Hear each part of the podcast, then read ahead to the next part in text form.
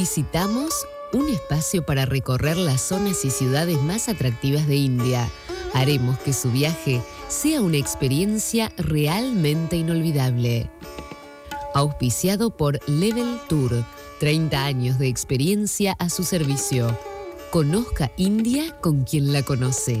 Esperamos su consulta en el 4893-1221 o en www.leveltour.com.ar.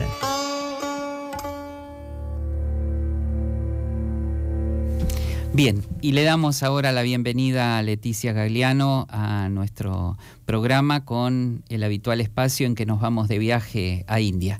¿Cómo estás, Gustavo? Bueno, realmente un gusto nuevamente estar acá. Y hoy vamos a cerrar nuestro paseo por Rajasthan.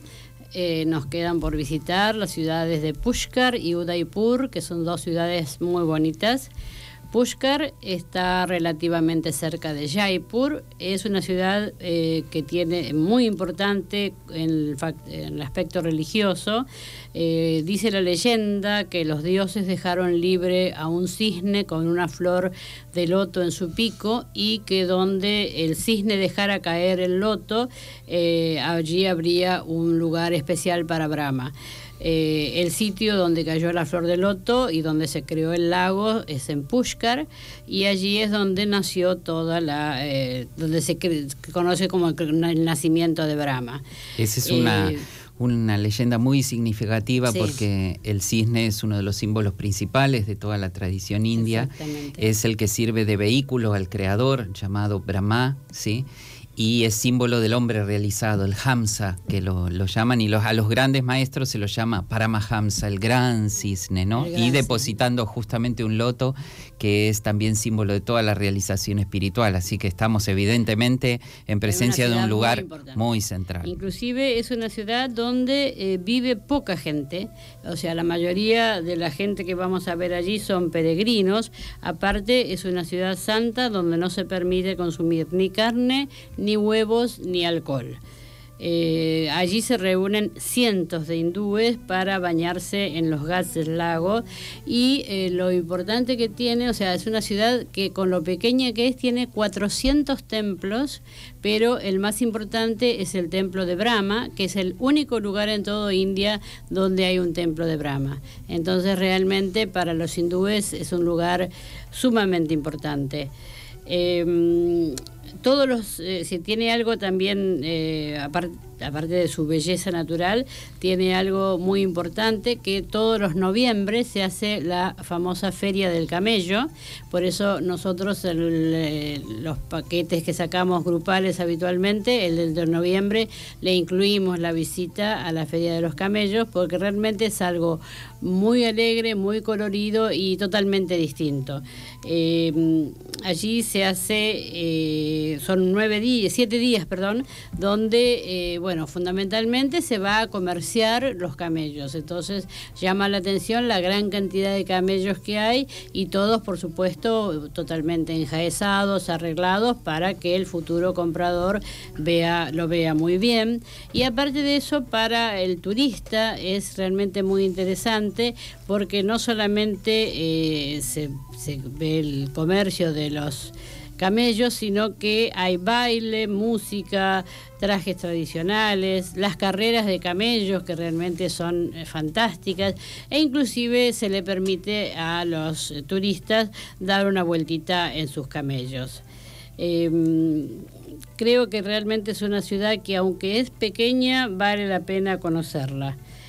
Y después nos vamos a Udaipur, que eh, ustedes se acuerdan que habíamos hablado de las ciudades de los colores. Habíamos dicho que Jaipur era la ciudad rosa, Yodpur era la ciudad azul, eh, Jaisalmer la ciudad dorada y eh, Udaipur se lo conoce como la ciudad blanca porque hay muchos, es una ciudad realmente bellísima, es una ciudad muy romántica porque hay muchísimos palacios, o sea, tiene un gran eh, lago, el lago Pichola, y alrededor de ese lago tenemos eh, muchísimos palacios, todos en la mayoría en mármol blanco, y dentro del lago tenemos una isla donde hay un, palacio que fue transformado en hotel, que es el Lake Palace, que realmente es bellísimo.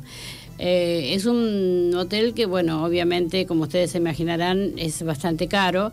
Entonces, en algunos momentos, cuando no hay así, cuando no hay mucha ocupación, permiten que los turistas que no están alojados allí vayan, o sea, no se permite ir a visitarlo, pero sí uno puede ir a cenar o a almorzar y realmente vale la pena. Eh, después, bueno, tenemos eh, un museo, un pequeño museo donde eh, se recrean todas las artes populares y una de las cosas más interesantes que tenemos es que tiene una gran cantidad de marionetas. Realmente el teatro de marionetas es algo bastante desarrollado en la India y, a veces en los grandes hoteles, en las tardes, Em, ofrecen teatros de, marionetas que desarrollan, bueno, este, algunas anécdotas de los Vedas o bailes y realmente allí vamos a encontrar, en, este museo encontramos eso. Las historias sagradas, tiene mucha tradición el teatro de marionetas y a partir de India fue que incluso emigró hacia Indonesia, donde desarrolló el famoso wayang, que es uno de los grandes artes universales, eh, todas girando en torno, siguen girando en torno a las épicas hindúes del Mahabharata y del, y del Ramayana. Exacto, exacto. Realmente los indios son muy, muy amantes de todo eso. Y después tenemos el City Palace, que es el mm, palacio más grande del Rajasthan, tiene una fachada de 244 metros de longitud y 30 metros de altura y se encuentra a orillas del lago Pichola, o sea que eh, hacer un paseo por el lago realmente es algo eh, muy bello porque bueno, nos encontramos con una ciudad que está dentro del Rajasthan, que siempre hablamos que eh, su más importante característica es el desierto y sin embargo acá nos encontramos con una especie de Venecia del Este porque tenemos varios lagos y realmente es un lugar muy verde, muy fértil. Bueno, con esto eh, ya terminamos nuestro paseo por Rajasthan. Eh, para la próxima vez comenzamos a irnos hacia el sur. Eh, vamos a visitar las cuevas de Allante y Elora, que realmente son lugares magníficos. Después vamos a ir a Bombay y bueno, así poco a poco vamos a ir conociendo otras ciudades que no son tal vez tan conocidas como las del norte.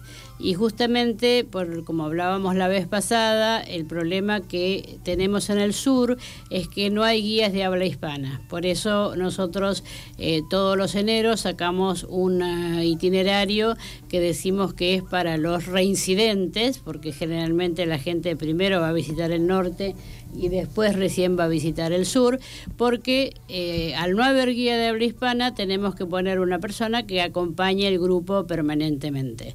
Entonces, a partir de la próxima vez comenzamos a recorrer el sur. Bien, y entonces los que además de recorrer eh, auditivamente con nosotros quieren viajar, eh, ¿cuándo tenemos la próxima salida, Leticia? Bueno, la próxima salida hacia el norte es el 9 de noviembre, ya la del 21 de septiembre está completa. Eh, y es la salida que tiene justamente la feria de eh, los camellos.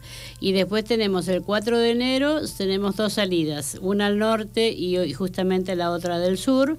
Eh, y bueno, después tenemos una en febrero y otra en marzo. Nosotros tenemos salidas grupales una vez al mes aproximadamente y después, bueno, los pasajeros que no les gusta ir en grupo, que le organizamos los itinerarios de acuerdo a, a lo que ellos soliciten. Nos despedimos entonces del Rajasthan. Muchas gracias, Leticia. Gracias. Presentó este espacio Level Tour. Conozca India con quien la conoce. Esperamos su consulta en el 4893 1221.